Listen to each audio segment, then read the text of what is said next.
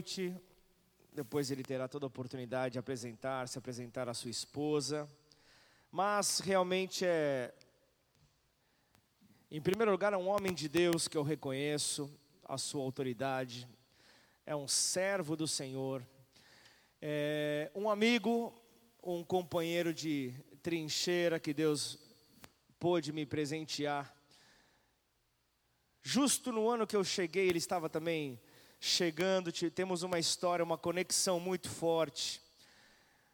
Nos, nos conhecemos no conselho de pastores, conselho esse que ele teve a oportunidade de presidir por três mandatos. Uma alegria poder ver o agir de Deus, o renovar sobre o próprio conselho de pastores por meio da, da graça que Deus deu sobre a vida dele um tempo oportuno, que sempre acreditou em nós. Em 2013, eu acho, estava no retiro nosso, com 30, 40 pessoas, mas pregando como se fosse uma grande multidão, que é algo que nós cremos que nós veremos num tempo oportuno. E com essa mesma autoridade ele pregou, com essa mesma alegria ele pregou, e hoje é uma alegria poder recebê-lo aqui para liberar uma palavra sobre as nossas vidas, uma grande alegria de poder estar toda semana sentado à mesa com Ele, compartilhando ali de comunhão, de oração. E eu preciso revelar algo também. Segunda e sexta, ele é meu companheiro de beach tênis. Tá entrando em forma, tá bonito demais. E a mulher dele agradece, a pastora Kátia. Por isso eu queria que vocês recebessem com uma salva de palmas a Deus a vida do pastor Ricardo e a pastora Kátia aqui, em nome de Jesus.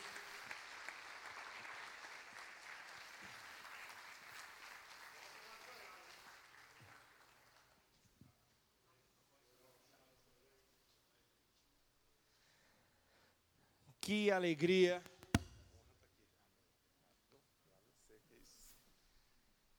Uma grande alegria ter vocês hoje aqui. Pastor, eu vou deixar aqui para vocês que Deus abençoe, que Deus te fortaleça e entregue tudo aquilo que Ele quer falar conosco nessa noite. Portanto, a casa é sua, que Deus abençoe.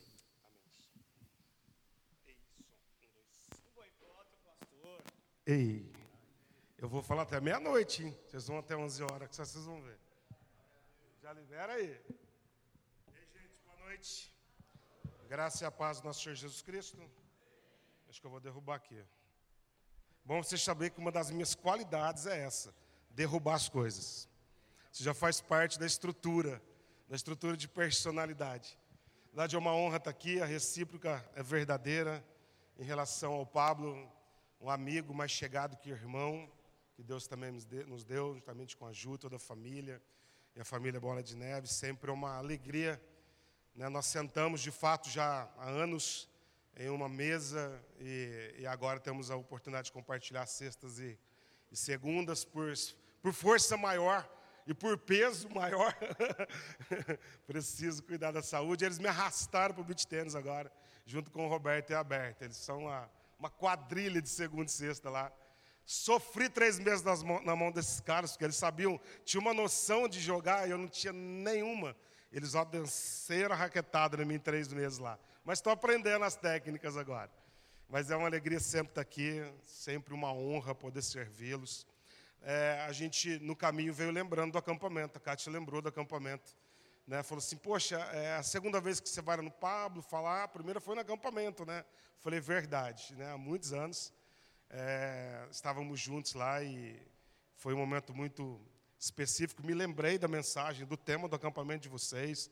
É, tava com, a gente estava compartilhando na vinda. Então, nós estamos muito felizes de ter recebido o convite, de poder partilhar. Nós estamos casados há 26 anos, vamos fazer 27 anos de casado, esse ano, agora em maio. Tentamos matar um ao outro 850 vezes.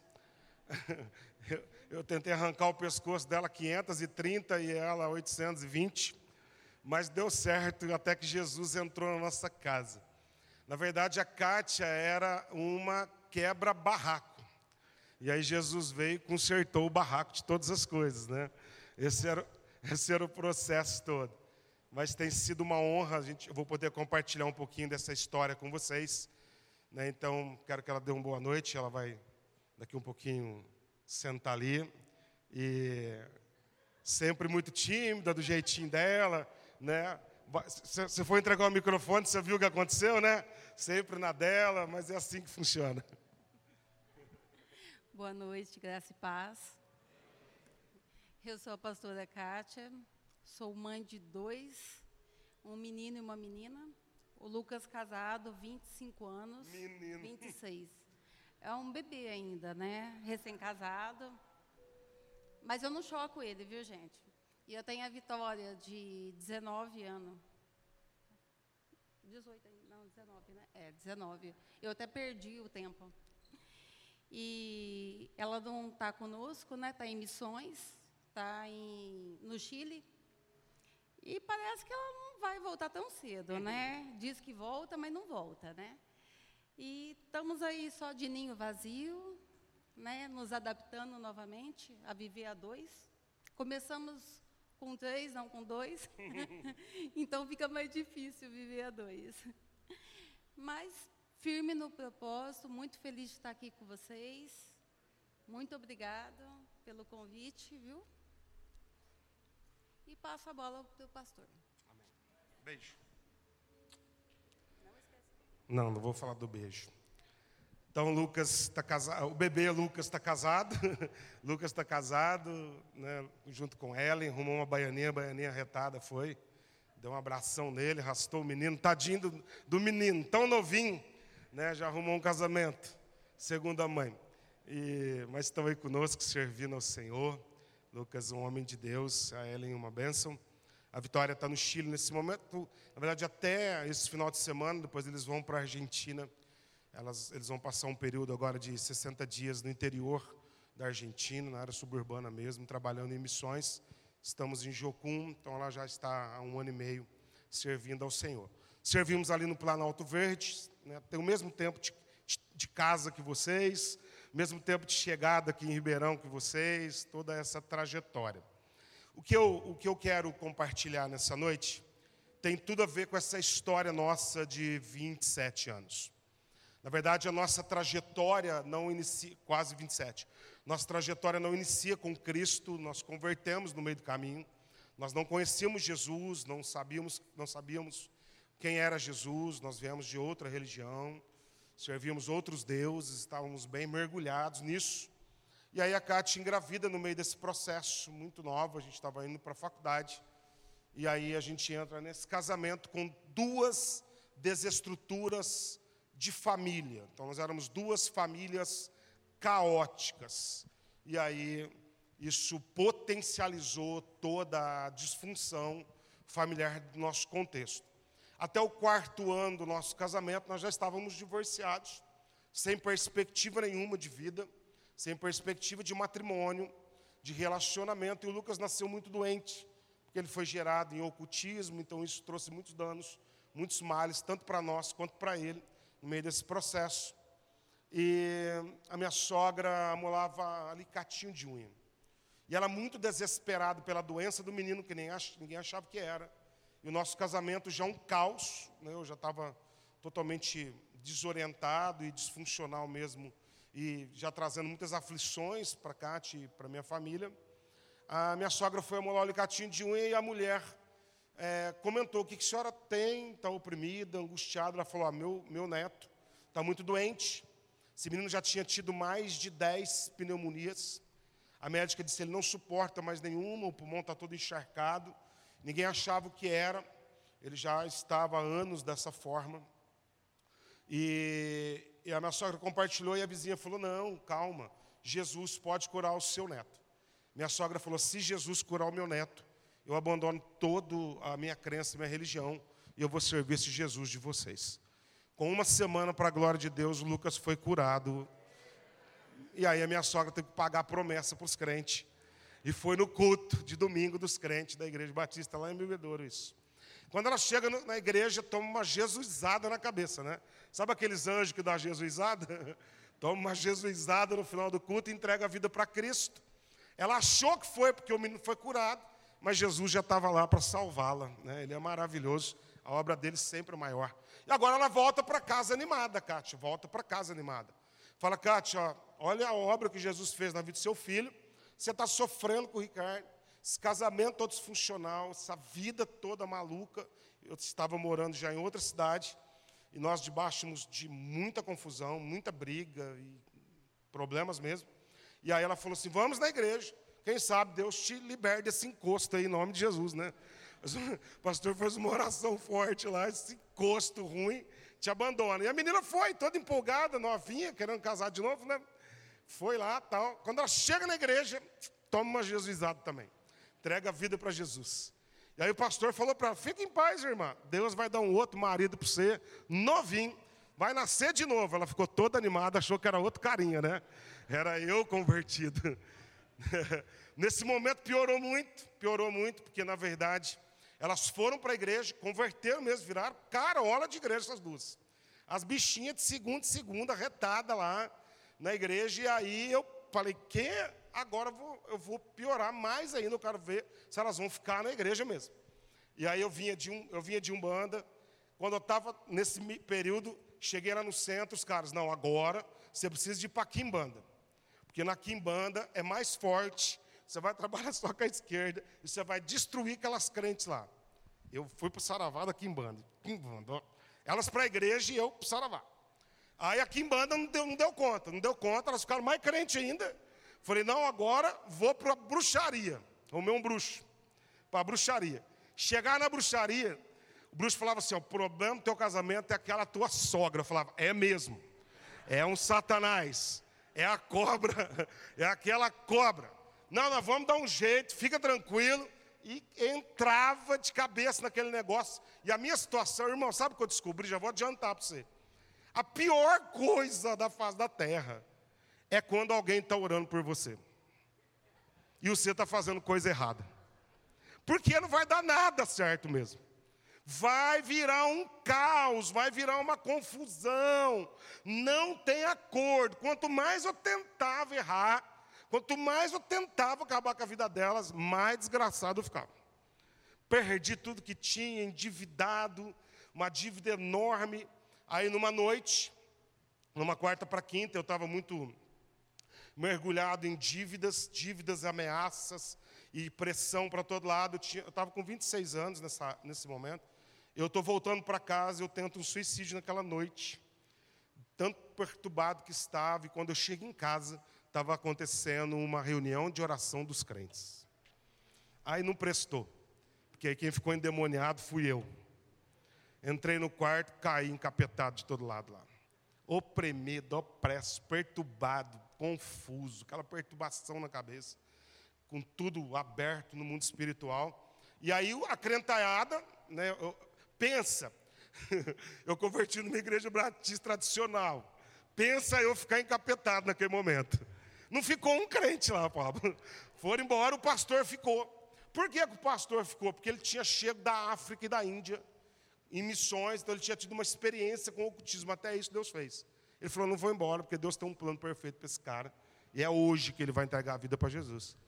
Quando saí do, do quarto, na sala, contei a história para ele, ele disse: não, fica tranquilo, você não tem mais dívida nenhuma, Jesus te ama e tem um plano na sua vida. Eu falei: pastor, não estou atrás de amor.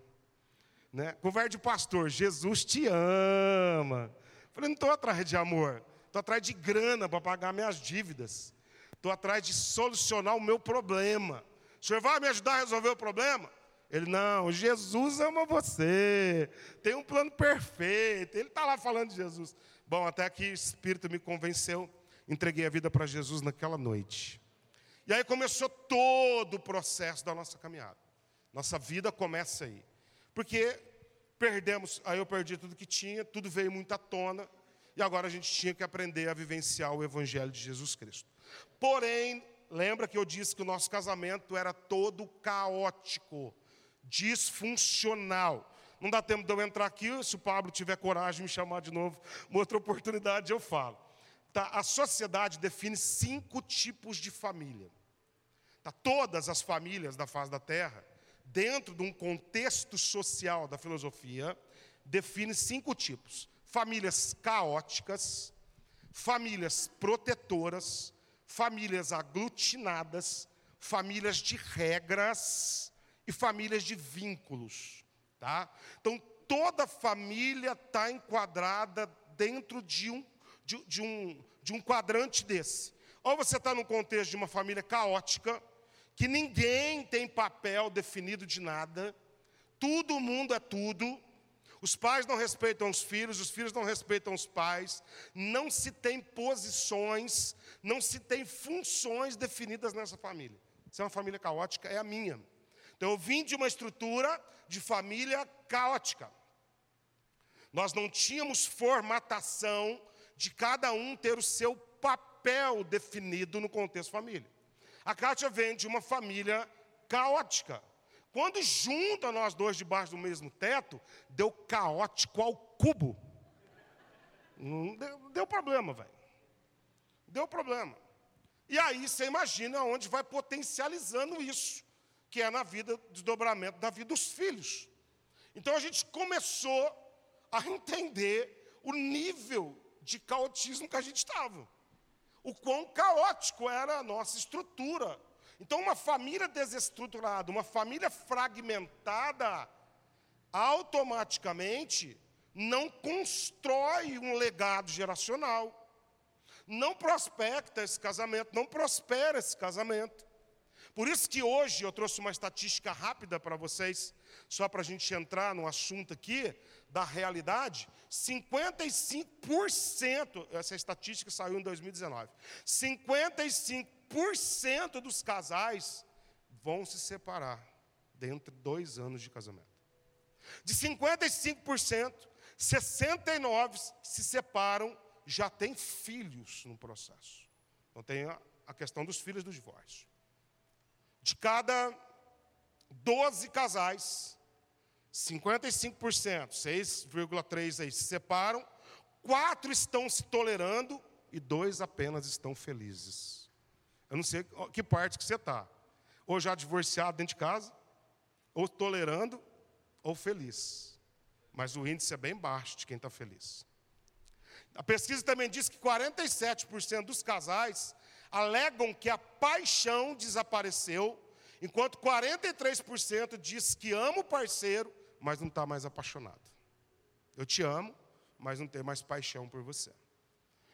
Na escala de problemas, de motivos temos das separações: 24% questões financeiras, 24% compreensão do ponto de vista um do outro. Já ouviu uma famosa frase incompatibilidade de genes, né? Deixa eu adiantar, incompatibilidade de genes não é motivo para divórcio, tá bom, gente? 21% opiniões divergentes como educar filhos. 19% brigas e discussões que escapam do controle, temperamentos descontrolados, tipos de família entra aqui, tá? Caótica, regras e tudo muito mais. 12% restante foi esconder, é de esconder problemas, não abrir imediatamente, tentando evitar atritos e conflitos, mas amontou muita sujeira debaixo do tapete, quando levanta, já era. Então essa é a realidade e a probabilidade de entender o ponto de vista um do outro é o grande problema.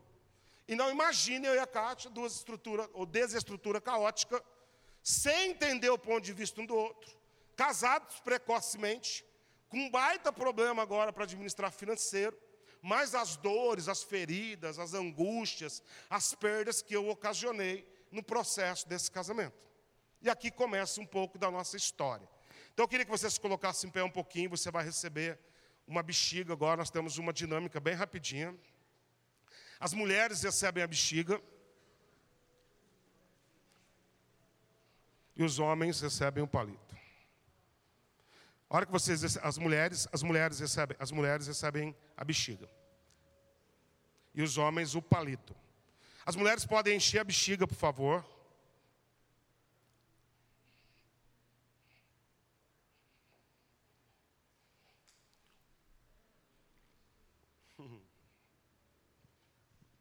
Então, quando a pesquisa chegou na reta final, a questão é que a paixão tinha ido embora, e a probabilidade da pesquisa foi: temos dificuldades para entender o ponto de vista um do outro a partir da nossa comunicação. Nós não nos entendemos. Tá? Então aqui nós começamos a trabalhar essa questão de lidarmos com as diferenças para atravessarmos as zonas de conflito que os dois agora, com estruturas diferentes, personalidades diferentes, sistemas de crença diferentes, forma de respostas diferentes e com bagagens emocionais e espirituais que cada um recebeu na sua família, totalmente diferente. Então pega dois bichos estranhos e coloca no mesmo lugar. Cada um com um ponto de vista diferente. Esses são os principais desafios que nós temos encontrado. Por isso que no início da trajetória, né, eu disse para você que a gente tentou de tudo nesse processo, mas o índice de conflito era muito alto. Né? Então, a, a capacidade de disputa, cabo de guerra, de quem está certo, de quem tem razão, esse negócio também avassalou a nossa história e a nossa trajetória. É, o texto que eu vou ler para você, que é o texto que eu pretendo explanar aqui, três princípios que eu vou concluir com eles, antes da dinâmica, pode manter as bolas cheias, as mulheres podem deixar. Os homens estão com palito aí? Estão firme? Todo mundo? É Provérbios 24, 3 e 4.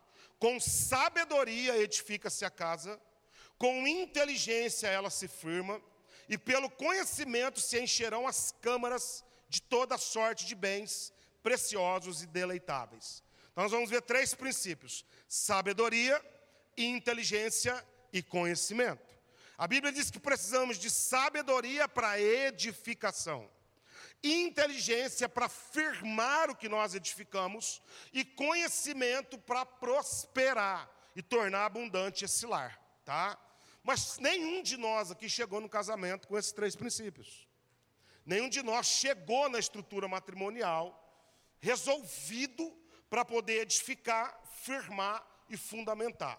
E quando a gente chega nesse momento da dinâmica, eu quero pensar com você dentro da perspectiva da probabilidade que nós temos dificuldade de entender o ponto de vista um do outro. Você percebeu que as mulheres estão com a bexiga, os homens estão com um palito, beleza aí? Porque nós somos bem diferentes mesmo. Nós temos estruturas emocionais diferentes. Nós temos estruturas comportamentais diferentes. Nós temos estruturas de dar respostas de modo diferente. A mulher dá uma resposta sempre emotiva primeiro. O homem dá uma resposta racional. Então existe uma distância. E se nós não tivermos compreensão do nosso papel, da nossa função, daquilo que nós temos como comunicar o cônjuge, nós vamos criar um, esse, esse conflito só vai se estender e nós vamos estourar esse lar nosso. Então, a ideia aqui é a seguinte: vocês vão ter, presta atenção, um minuto, um minuto, para ficar com a bexiga cheia. Se você permanecer com a bexiga cheia, você vence e você chega até o final. Então eu vou cronometrar durante um minuto. Você precisa ficar com a bexiga cheia. Vou contar até três, tá bom? Um, dois, três. Vamos lá.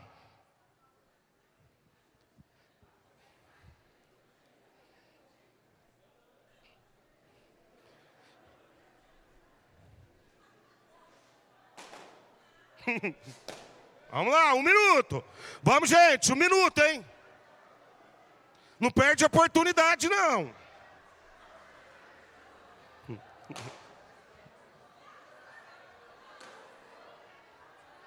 Não perca a oportunidade, hein? Quer furar do vizinho, ajuda a irmã aí. ajuda o irmão aí. Faz alguma coisa. Ajuda o irmão aí.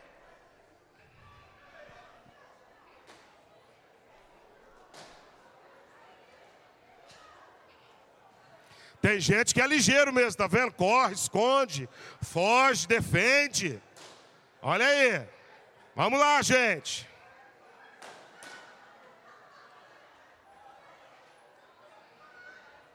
Acabando o tempo. Acabando o tempo.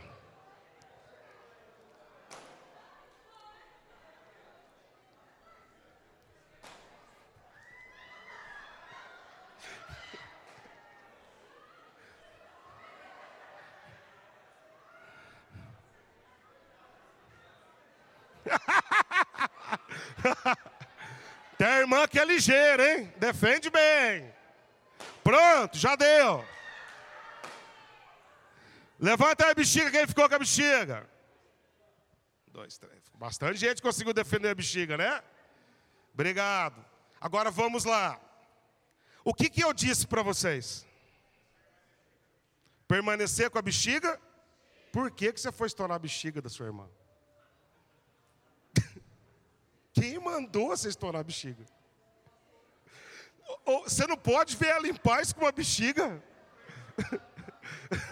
Você não, não, tem gente, presta atenção. Tem gente que foi estourar o da vizinho, porque não suporta o outro com a bexiga cheia.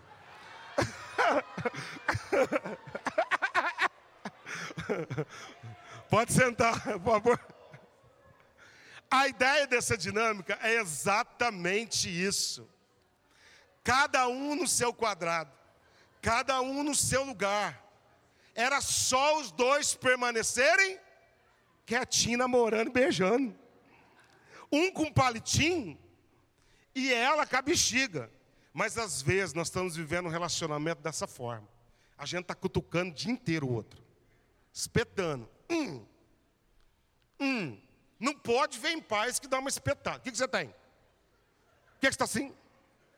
Por que, você não fala nada? Por que, você está falando demais? Por que, você mandou tantos zap zap, para mim? Aí eu fico o dia inteiro, cutuca daqui. Não, aí o bichinho está em paz, a bexiga lindinha. A hora que dá uma bobeada pum! Não é possível. Quando não, nós estamos preocupados com a bexiga alheia. Estamos preocupados com o mito da, é, o mito da bexiga cheia do outro. Né? Então, quando a gente pensa em conflito, quando a gente pensa em papéis definidos, dentro desse texto agora de Provérbios 24, 3, diz assim: ó, sabedoria, nós edificamos a casa. Essa palavra edifica é constrói a casa. E com inteligência ela se firma, que é consolidação.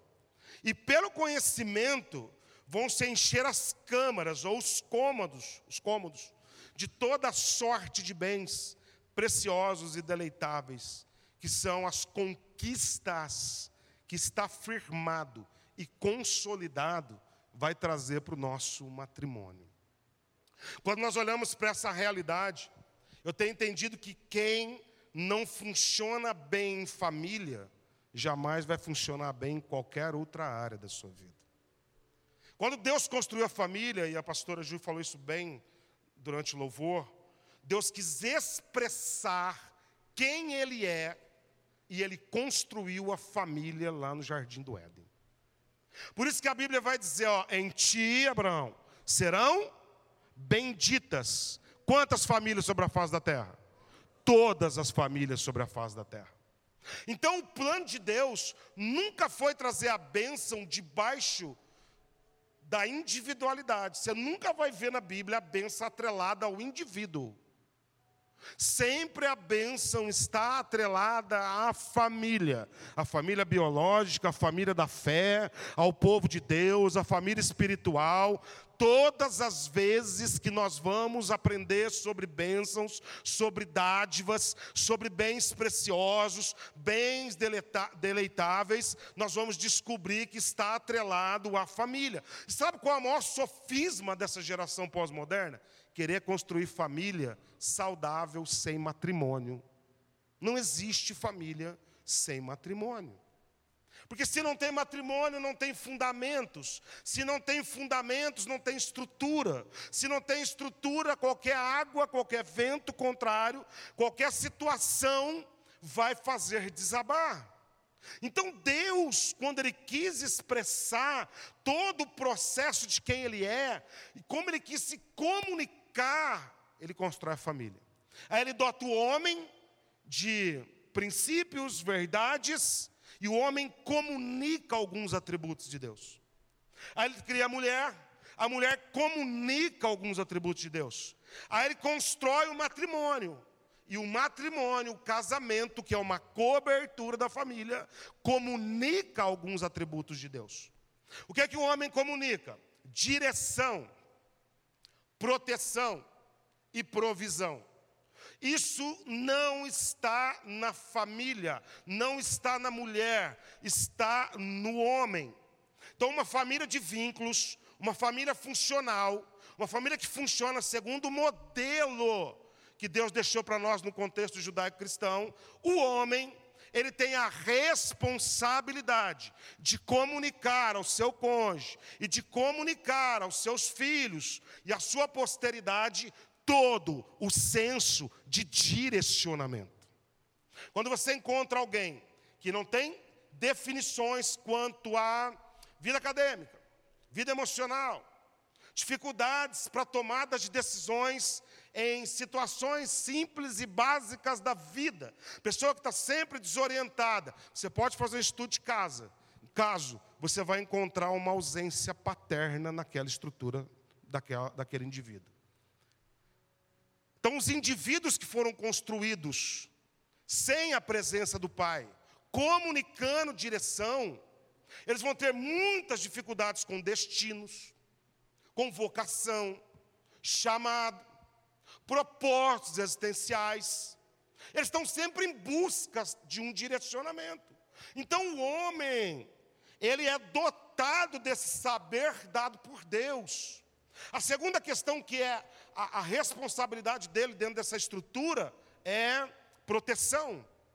A proteção não foi dada à mulher. O homem é a figura do protetor. É o homem que traz para si essa responsabilidade de cumprir o papel de ir à frente, de tomadas de decisões, de buscar no coração de Deus para poder trazer essa proteção para a família em todas as áreas e a provisão. A ideia do sustento, a ideia do manter. Escute isso. Eu sempre digo isso lá na igreja. Não tem problema nenhum se a Kátia ganhar duas, três, quatro, cinco vezes mais do que eu. Glória a Deus, tomara que ganhe, porque eu estou precisando em nome de Jesus. Porém, eu preciso entender o meu papel de responsabilidade nessa função. A mulher já comunica relacionamentos. A mulher é aquela que incuba as emoções da família. Todo lado emocional, sentimental, todo lado, todo lado de costurar bons relacionamentos é papel da mulher. Quando você encontra uma mulher que não comunicou isso aos seus filhos, você vai ver uma construção de indivíduos com muitas dificuldades de relacionamentos de amizades, dificuldades em conexões. É a mãe que conecta o pai aos filhos, que conecta os irmãos entre si. Ela tem essa capacidade de gerir, de conectar, de nutrir e de administrar ao mesmo tempo. É aqui que a casa vai sendo colocada em ordem. Olha o senso de matrimônio agora. Então, quando Deus constrói a família, Ele também dá ao matrimônio, a aliança do matrimônio, a proteção emocional e a proteção sexual da família, dos filhos. Por que, é que você acha que nós estamos debaixo hoje de uma crise de ataques sem precedentes na questão de ideologia de gênero? Por que, é que você acha que hoje nós estamos numa crise sem precedente da construção de homossexualidade, é, é, bissexualidade e todas as distorções no processo? Onde nasce isso? Quando a família deixa de cumprir o seu propósito dentro da aliança do casamento. Porque é a família que traz o senso de proteção nessa área. Então nós temos hoje uma geração emocionalmente fraca e moralmente comprometida. E aonde nasce as emoções fragilizadas? Numa família disfuncional. Onde nasce a sexualidade indefinida, que é uma crise de identidade profunda, com carência, dentro de uma desestrutura de família. Por isso que é necessário nós construirmos famílias fortes. Sabe qual que é o maior antídoto para uma sociedade? para ela ser curada? Famílias fortes em Deus, em nome de Jesus. Uma família funcional é, é, é, é o maior poder social de transformação de uma cultura. Se a gente quiser ver uma transformação em Ribeirão, quiser ver uma transformação em São Paulo, no Brasil, nós precisamos começar na nossa casa. Porque se a nossa casa está fundamentada, alicerçada e estabelecida, pode ter certeza, daqui 10, 15, 20 anos, nós temos uma sociedade transformada em nome de Jesus. Então, quando a gente pensa nesse texto que nós lemos de Provérbios, que com sabedoria se edifica, essa palavra sabedoria é prudência. O que é prudência? É a capacidade que eu desenvolvo de fazer cálculos antes, para que eu não incorra no erro depois. É eu calcular antecipadamente o impacto das minhas escolhas.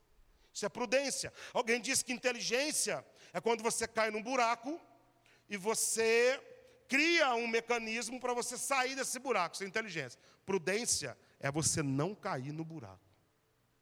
É a capacidade de antecipar as coisas. Então o texto está dizendo que você precisa, que nós precisamos no casamento, sabedoria para edificar. Essa sabedoria é perpicácia, é prudência, mas é impressionante essa palavra lá no grego, lá no hebraico, significa assim, ó, habilidade para administrar situações no meio da guerra e de conflitos. Então, a Bíblia diz: para você edificar a sua casa, você precisa desenvolver uma perpicácia, uma prudência e uma sabedoria, porque você vai estar em conflito, você vai estar em zona de conflito, você vai estar com uma bexiga e um palito dentro de casa. E você vai ter vontade de estourar essa bexiga toda hora. E você vai ter vontade de alfinetar o tempo todo. E você vai tentar impor as regras o tempo todo. O teu sistema de crença que você foi construído o tempo todo. E isso vai dar conflitos isso vai dar guerra. E você vai ter que ter uma habilidade, você vai ter que ter uma perpicácia, você vai ter que ter uma sabedoria para administrar esses conflitos. É comum nós termos que lidar com conflito. O grande desafio é o que, que nós estamos usando para lidar com os conflitos. Esse é o grande desafio. Eu me lembro que nós fomos fazer um curso de casal e a Cante. E aí nós estávamos lá, e aí o, o, o abençoado lá falou assim: pega a folha em branco aí. Pegamos. Escreve três coisas que você não gosta nela. Escreve três coisas que você não, não gosta dele. Eu escrevi minhas três, achando que só eu tinha razão. Como sempre, né? Escrevi minhas três lá. Uma, uma que eu não gostava, era quando eu entro no banheiro, ligo o chuveiro, essa abençoada quer conversar comigo por lá de fora.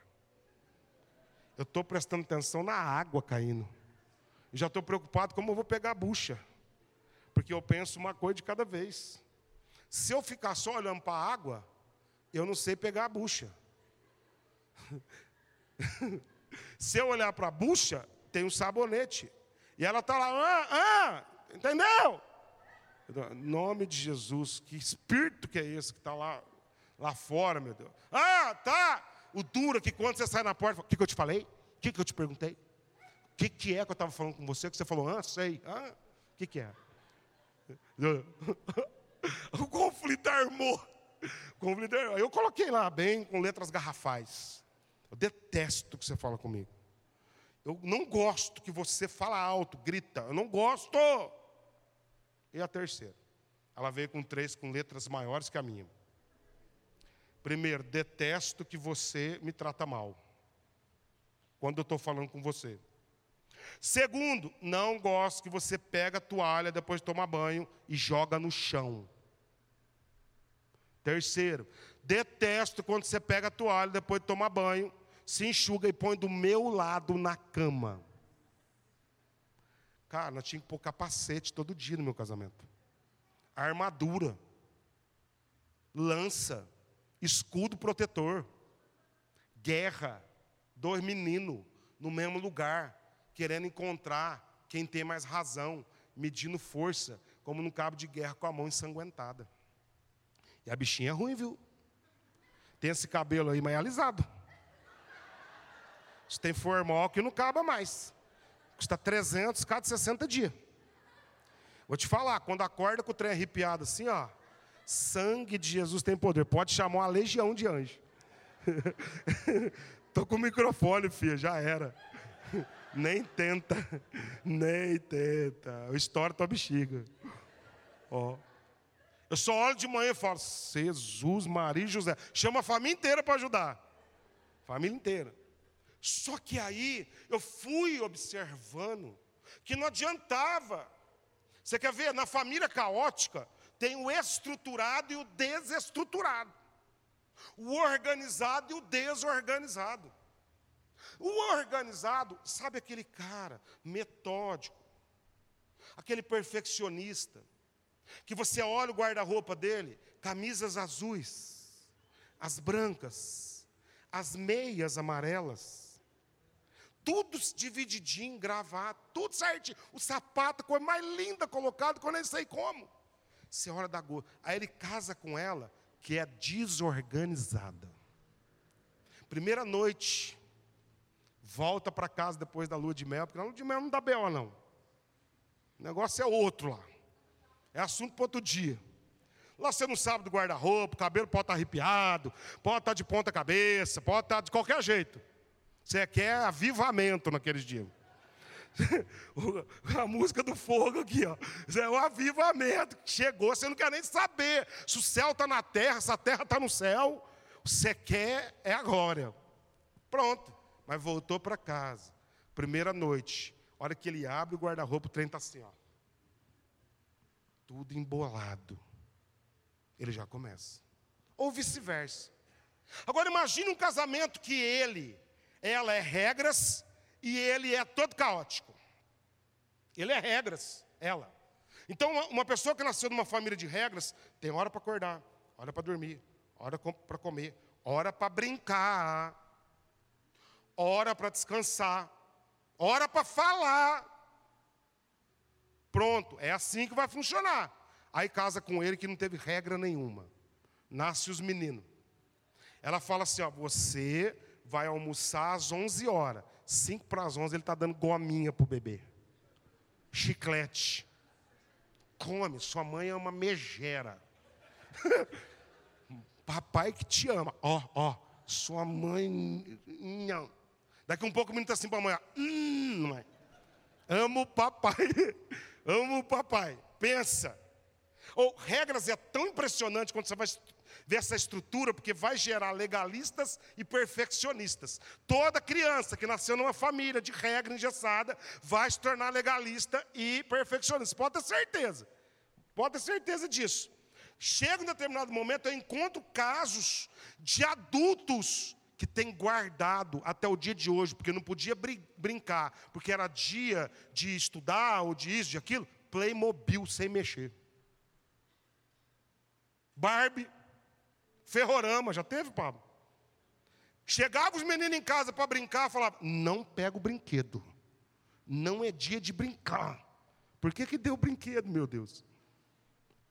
Regra para todo lado. Aí pensa ele caótico. Pega, brinca, menino. Não liga para sua mãe, não. Irmãos, é bexiga e palito o tempo todo é conflito. Então, quando você pensa em sabedoria, é essa perpicácia que você vai ter e vai discernir que o momento é tenso. E você, então, para edificar a tua família, para estabelecer e para fazer continuar, você vai precisar de sabedoria. O texto diz isso, para edificar a sabedoria. A palavra, a palavra edificar é dar continuidade até estabelecer. Porque se eu não tiver sabedoria, não tem continuidade no processo. Os conflitos se tornam incapazes de serem resolvidos, porque vai amontoando tanta coisa. Mas ele não para aí, ele fala também para firmar. Porque tem gente que só edifica, só faz fundamento, só lança lá a, a, a base mas depois não fundamenta, não consolida, não faz as amarrações, a, a, a, viga que precisa, não levanta lá a ponta dos ferros para construir as paredes e compromete toda essa obra. A ideia de inteligência para afirmar, a palavra inteligência é uma capacidade de compreensão. Eu gosto de um texto de Gênesis 2, 24, que diz, que diz assim: ó, deixará homem pai e unir-se-á a sua mulher. Os dois se tornarão uma só carne. E ambos estavam nus no jardim. Tem quatro verdades aqui. Primeiro, deixar. Escute isso. Deixar não é geográfico, é estrutura de crença, de pensamentos, de conjunto de verdades que regiam a casa do seu pai e a sua mãe. Então, antes de unir, tem um deixa. Deixa a mamãe, deixa o papai, deixa a estrutura. Vem construir uma nova estrutura agora. Hoje nós temos os meninos de 40 anos e 90 quilos. Já viu como eles são? Deu qualquer coisinha errada no casamento, para quem que eles ligam? Mãe, ela não passou a camisa como a senhora passa. Mãe, o feijão nunca é igual. Ficasse comendo feijão de sua mãe lá. E a mãe, a mãe é uma benção, né? A mãe fala assim: bebê, pode voltar, o seu quarto está igualzinho. Mamãe nem mexeu. Deixa essa carinana aí. Mamãe falou que ela não era gente boa para você. Mamãe está aqui, ó, o teu cheirinho está aqui ainda. Deixa essa mãe em nome de Jesus. Deixará homem, pai e mãe. Unir-se-á essa palavra unir-se-á é o princípio da compreensão. Eu gosto de uma fala de Martinho Lutero. Ele diz que ficou dez anos no monastério, tentando santificar, purificar, se tornar gente boa. Aí ele disse: ó, um ano de casamento me tornou mais santo, mais puro do que dez anos no monastério. Porque ou no casamento você vira um santo logo, ou vai dar zebra esse negócio. Não tem jeito. Nem dez anos isolado o bichinho ficou bom do que um ano de casamento. Porque assim, até que não tem um casamento, tudo é seu. Você pode até cantar, meu, meu, tudo é meu. A cama é minha, guarda-roupa é meu, o dinheiro é meu, o carro é meu, tudo é meu. Depois que você casou, nada mais é seu. Deus quebra o vaso. Quando os financeiros, ele pisa nos cacos. O menino, de vez em quando eu chegava na igreja, agora não olhava o bebê com a minha calça. Falava, ô Lucas, você está com a minha calça? Ela, deixa o menino. Ficou melhor nele do que em você. Olha, a calça é minha. Sapato é meu, tênis é meu. Porque é assim que funciona. Então, casamento, cara, o unir-se-á é um parto no nosso egoísmo, no nosso orgulho. Porque tu chega, eu não sei o mistério que as irmãs têm, a Kátia tem esse dom. Dorme atravessada na cama. Eu levanto de noite e falo, Charamalaia. Meu Deus, Deus, que mistério que é. O que o senhor quer me falar? O que o senhor quer ministrar no meu espírito? Três da manhã. Fala, Deus. E ficou olhando a cena. E ela dormindo que não manjinha atravessada do meu lado. E eu de ladinho, com uma beiradinha lá, levanta de manhã. Ô irmão, Pai do Senhor, Pai do Senhor, Pai do Senhor, Pai do Senhor, irmã. Aí tu abre o guarda-roupa, oito portas. Uma é tua. As roupas estão oprimidas. E sabe o que ela fala? Não tem mais lugar para você. Não, a Cátia foi esperta, ela me logrou esses dias. Olha o dom. Falou, amor, Ó, fizemos os móveis lá do quarto. Ela fez dois camiseiros para mim lá, uma sapateira. Ficou top, ficou legal. Foi agora, não tomou oprimido, tem um camiseiro só para mim. Bom, metade já está com ela. Metade. Aí o que aconteceu? Ela falou: sabe os sapatos? Não está cabendo o teu sapato. Foi o meu sapato não está cabendo? Tenho dois sapatos, um marrom e um preto. Uma cinta só de duas cores. Para não dar zebra. Que nós não tem cabeça para ter duas cintas. Né? Beleza. Tá bom, o que você quer fazer? Ah, vamos comprar uma sapateira. Então, sapateira top, você abre o negócio, põe um sapato. Falei, deixa eu esperar o mês que vem. Então vai. Aquele jeitinho, noite de avivamento, sabe aquelas noites de avivamento? Termina ela fala, sapateira. no outro dia, comprou na madrugada no Mercado Livre. Comprou na madrugada, é, comprou na madrugada. Foi na madrugada, foi um negócio poderoso. Não, foi um negócio poderoso. Compramos, a hora que eu vejo lá, o que, que chegou, irmã? Sapateira. Você estava debaixo do encantamento, você nem viu. Estava no moço, no vinho. Bom, vamos montar a sapateira. Pegou lá, chamou o irmão, montou a sapateira. Botou tudo sapatinho lá. De repente eu vejo, meu sapato não está mais lá. Eu falei, irmã, em nome de Jesus, vem cá, vou revelar aqui. Por que, que os meus sapatos não estão mais aqui? Seu sapato é muito pesado. Vai quebrar a sapateira. Resultado, não tem nenhum sapato meu lá. Entendeu? Só que é a arte de compreender. É a maneira como cada um enxerga a vida. Se você quiser ir para a guerra, você vai o tempo todo. Tem motivo, não tem? Já dava para brigar, não dava. Pouquinha coisa que eu te falei. Então, é essa ideia da inteligência. Eu vou estender a minha compreensão. Eu vou esperar, eu vou desenvolver uma habilidade de aguardar até nós firmarmos, essa palavra firmar é estar pronto, estar preparado. Então eu tenho que ampliar a minha, a minha compreensão. E aí o texto, o texto encerra dizendo para nós que com conhecimento se encherão todos os cômodos, ou seja, a prosperidade nesse matrimônio, o desenvolvimento, a bênção até mil gerações, os filhos dos filhos, tudo que a Bíblia nos promete, só vai ser estabelecido se eu edificar com sabedoria, se eu firmar com inteligência, mas se eu aplicar conhecimento para permanecer nessa estrutura de casamento qual nós estamos envolvidos. Sem o conhecimento, eu não consigo desenvolver a capacidade. Eu vejo casais que fundamentam bem, que até consolidam no meio do processo as duras penas, mas chegam lá, só que não desenvolve capacidade de conhecer. Conhecimento, a definição de conhecimento é discernimento das coisas, junto com sinergia. É onde os dois se tornam um. Agora eu deixei, agora eu me uni, compreendi, e agora nós somos um. A melhor notícia que as irmãs gostam: o cartão de crédito é um só. Sabe aquele black top? É teu também, irmã, receba. Tudo é um só. Não tem nada escondido. Por que, que ambos estavam nus? Transparência, verdade. Não tem, não tem nada que cubra. Nós estamos patentes um ao outro. Eu sei tudo de você, você sabe tudo de mim. Eu tive uma história triste, nós tivemos, eu e a pastora Cátia. Nós atendemos uma jovem. Ela foi entrar para um casamento. E eu disse para ela: Você, no curso de noiva, você trouxe toda a verdade da sua vida para ele? Ela disse: Essa parte eu não quero abrir.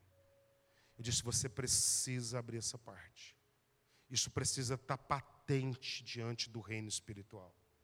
Isso pode ser uma unha que vai destruir a tua história. Eles ficaram casados cinco, seis anos. Eles estavam em outra cidade. Ela foi ao banheiro num shopping. De repente chega um, um amigo, começa a conversar com ele, se reencontra. E quando ela vem à distância, ele fala: Olha lá, minha esposa vem chegando. E esse camarada tinha tido um caso com essa moça há anos atrás. Acabou com o matrimônio deles. Porque a nossa vida precisa estar fundamentada nessa luz, nessa verdade. É aqui que nós vamos estabelecendo. É aqui que a nossa vida avança no processo. É aqui que os matrimônios avançam. A família está no fogo cruzado, gente. Se nós não entendermos essas verdades, daqui uns dias, nós estaremos totalmente mergulhados nessa estatística que eu iniciei falando para você. Casamento precisa sair da fase da idealização para a fase da realização. Nós idealizamos um casamento perfeito. Nós idealizamos um casamento para ser feliz a vida toda. Nós idealizamos um casamento para se tornar apaixonado a vida toda. E aí nós nos deparamos com a realização. Os problemas, as circunstâncias, as perdas, os percalços do caminho. E aí nós vamos ter que enfrentar a realidade. Eu concluo dizendo que a Cátia comentou, nós estamos numa outra fase do casamento. O Lucas casou, a Vitória foi embora servir ao Senhor, está em missões. E nós estamos agora nos readaptando e nos readequando, nós dois, nesse processo. É aqui que os ajustes cabam, começam a caber no processo. É aqui que a gente começou a nos conhecer agora, sozinhos novamente. A voltar a nos entender, a sintonizar. E, o, e casamento tem todas essas fases. E a gente vai deixando as coisas de menino, a gente vai virando um homem de verdade. Costumo dizer que casamento é a ferramenta que torna todo menino homem e toda menina mulher. Casamento é emancipação. Eu digo sempre lá na igreja que tem duas coisas que não, que não cabe menino. Casamento e púlpito não cabe menino. Todas as vezes que os meninos entram em casamento, ou vai assumir um púlpito da BO, da confusão. Porque casamento é para gente grande. É para homem de verdade, mulher de verdade que o seu matrimônio seja a maior ferramenta que Deus vai usar nessa cidade, em nome de Jesus. Que muitos casais possam, através da sua vida matrimonial, chegar até Jesus Cristo. Você não imagina quantos casais estão precisando de um milagre hoje. Quantas famílias perto de você. Pessoas que estão divorciadas dentro de casa há muito tempo. E nós temos a chance de ter a palavra que nos dá sabedoria, inteligência e conhecimento em nome de Jesus. Você pode se colocar em pé um minutinho? Dá um garrão no seu cônjuge aí, dá a mão para ele, abraça, faz alguma coisa. Beija, o que você quiser, de língua, sem língua. É. Eu e a Cátia estamos treinando essa semana. É, vou, vou, vou revelar aqui. Ela estudou uma pesquisa que casais, depois de dois anos de casamento, não se beijam mais de língua. Não beijam mais, só selinho. E a pesquisa diz que o beijo libera o hormônio da alegria, do prazer, da felicidade. Tem que enfiar a língua de novo, irmão. E a irmã fez o teste semana passada. Irmãos, pegamos fogo lá. É, isso tem comprometido a vida sexual dos casais. Libera dopamina. Isso traz uma sensação de prazer. Isso traz sensações. E de fato, fiquei pensando depois que ela falou. Cheguei em casa, a irmã estava animada. Falei: O que aconteceu, irmã? Ela falou: Avivamento. Eu já conheço essa frase. Falei: Como vai acontecer? Falou: Vai escovar o dente. Contar a nossa particularidade. Eu falei: Vai ser de língua ou sem língua? Ela falou: Com a língua. Irmão, o negócio é verdade. Experimenta hoje de noite para você ver. Escova o dente. Pega um gargarejo lá com qualquer coisa que você tem lá, Listerine, lasca um beijo nessa irmã. O olho dela vai brilhar. Ela vai virar para você de novo e falar assim: Tu és o meu gatão. Nem se for profeticamente, né? Mas vai falar. Tu vai ver o que vai acontecer em nome de Jesus. Vamos orar com os nossos cônjuges, vamos lá? Pai, nessa noite, nós agradecemos a oportunidade que temos de estar na tua presença. Pai, nós sabemos que o maior propósito do Senhor foi construir famílias, famílias saudáveis, famílias funcionais. Pai, nós estamos num tempo onde os fundamentos têm sido abalados, os alicerces têm sido abalados. E a tua palavra diz em Salmo, capítulo 11, versículo 3: Ora, destruídos os fundamentos, o que será do justo? Pai, essa é uma noite que precisamos lançar bases fundamentos novamente nas nossas vidas matrimoniais. Nos dê sabedoria nessa noite, Deus. Uma sabedoria do alto para lidar com cada momento das nossas vidas. Tem casais aqui, Deus, que estão, estão lidando com o início da jornada. Outros estão lidando com o processo, Deus, da segunda etapa do casamento, que é a chegada dos filhos. Outros, os filhos cresceram são adolescentes, os conflitos sempre chegam. Deus, outros, os filhos já cresceram da adolescência, estão agora batendo asas, já casaram, estão noivos, faculdades. Outros estão atravessando crises financeiras em casa. Outros divorciados no coração. Outros, Deus, já estão distantes. Estão dizendo: Eu até te amo, mas eu não tenho mais aquela paixão por você. Nós entramos no ciclo do costume, do hábito de estar juntos. O amor eros acabou. Só ficou o amor amizade.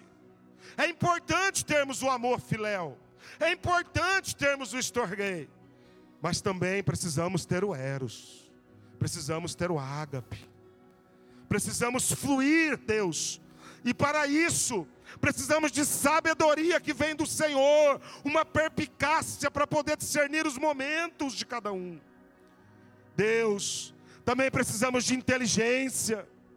Inteligência para lidar com os momentos de conflito, os momentos de guerra, os momentos em que ela não está bem, os momentos que ele não está bem, os momentos que a família está atravessando turbulências. Nos dá inteligência do Senhor, Deus, nessa noite. Que nenhum matrimônio se perca aqui, meu Deus. Os matrimônios sejam restaurados nessa noite já fez um milagre na nossa história um dia, e o Senhor pode fazer aqui nessa noite, meu Deus. Levante as esposas com sabedoria do alto, mulheres sábias que vão edificar os seus lares, homens que vão dar direções claras, que vão buscar ao Senhor, que vão depender do Senhor a partir de hoje, Deus. Oh Pai, no nome de Jesus, enche-nos de conhecimento do Senhor um conhecimento que traz prosperidade, um crescimento que traz provisão, um crescimento que enche os cômodos de alegria de novo, Deus. Ore pelo seu cônjuge, abençoe a vida dele, abençoe a vida dela. Seja um canal de bênção para o seu casamento nessa noite. De repente você já não ora com seu cônjuge há muito tempo. De repente vocês não alinham espiritualmente há muito tempo a correria da vida, o desgaste da vida. Enquanto você ora, eu só estou aqui hoje por conta de Jesus e porque a Kátia decidiu investir na minha vida. Ela poderia ter desistido do casamento. Ela teve todos os motivos para desistir. Ela teve todos os motivos para poder dizer não dá mais. Sofreu, esperou sozinha, suportou a gravidez sozinha, suportou a doença do menino sozinha. Eu, irresponsável, mergulhado já numa vida toda devassa de bebida, álcool, drogas, vida toda confusa, mentiras, enganos, mas ela decidiu acreditar e investir de novo no nosso matrimônio. De repente você está aqui nessa noite e você tem questionado: ah, mas só eu busco. Se eu não ir para Deus, Ele não vai. Se eu não servir, Ele não vem. Se eu não ceder, Ele nunca pede perdão. Se eu não dar o primeiro passo, Ele nunca dá o passo. Sabe por que você faz isso? Porque você tem mais luz do que Ele no momento. Quem tem mais luz dá o primeiro passo. Quem tem mais luz perdoa primeiro. Quem tem mais luz ama mais. Quem tem mais entendimento dá a capa, dá a túnica, estende as mãos, investe. Faça isso a partir de hoje. Não fique preocupado, porque você não é o Espírito Santo, minha irmã. Quem convence é o Espírito Santo. Você só vai ser um instrumento para o Espírito Santo convencer. Eu quero deixar essa palavra para você, minha irmã. Não que você é responsável, não que é por conta de você que as coisas não acontecem, mas vocês são armas secretas de Deus. Deus entregou algo para vocês poderoso. A sensibilidade, o discernimento das coisas está com vocês. Ore pela sua casa. Ore pelos seus filhos que não estão aqui nessa noite. De repente você viveu num lar disfuncional e o seu casamento foi caótico até esses tempos atrás, e isso fez com que os seus filhos se tornassem disfuncionais, fragmentados na alma, complexados, com as emoções conturbadas, com a moral, ética comprometida.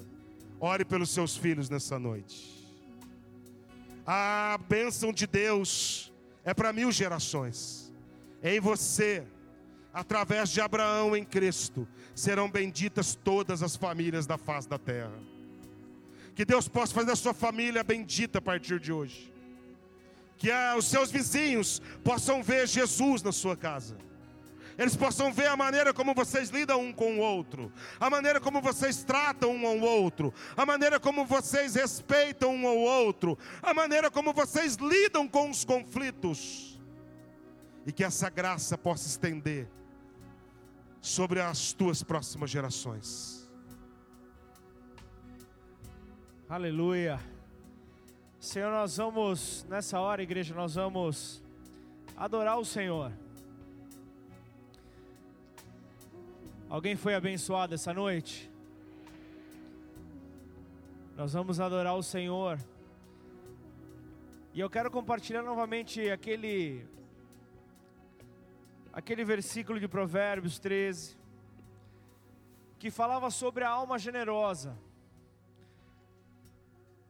Paulo ao falar aos romanos, ele ele diz que é necessário honra a quem é de honra, a quem merece a honra. E eu quero nessa noite colocar em prática essa palavra desta alma generosa, daqueles que receberam essa palavra sobre sabedoria, sobre a edificação, sobre o conhecimento, o fortalecimento das famílias. Então quero, em nome de Jesus, em amor, eu quero poder junto a você nos unirmos para levantarmos uma oferta para a vida desta família. Essa família que tem abençoado tanto, não só a Igreja Batista Nova Aliança, mas tem abençoado a cidade de Ribeirão Preto e também a região. Mais uma vez hoje, eu fui muito abençoado, como sempre, ao, ao me deparar com qualquer ministração que vem da parte dele. Por isso, em nome de Jesus, nós vamos adorar. Eu queria que aqui um diácono colocasse o gasofilaço aqui à frente. Lança a tua semente com generosidade, na proporção na qual você foi abençoado nessa noite, em nome de Jesus. Te agradecemos, ó Deus, pela sabedoria, Pai. Te agradecemos, ó Pai, pela tua presença doce, palpável nesta noite, de uma maneira, Pai, tão divertida, tão séria, tão simples. O Senhor, ó Pai, tocou em cada casal, cada família aqui, Senhor para podermos multiplicar conforme, Pai, a tua aparência, Pai, a tua sabedoria, o teu amor, Senhor. Por isso, em nome de Jesus, que essa palavra possa ser vida dentro de cada um que hoje aqui está. Em nome de Jesus, você pode aplaudir ao nome do Senhor. Aleluia! Glória a Deus. Pastores, por favor, eu queria orar por vocês. Vem aqui, a gente tem uma lembrancinha para vocês que o Ministério de Casais preparou. Que benção, minha amada.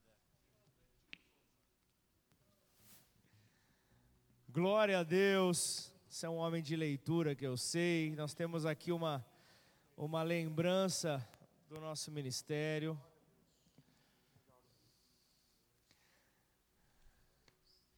Isso apenas um detalhezinho. Obrigado pelo carinho. Eu queria orar. Não tenho ouro nem prata, mas o que eu tenho eu lhe dou. Então estenda sua mão em direção a essa família.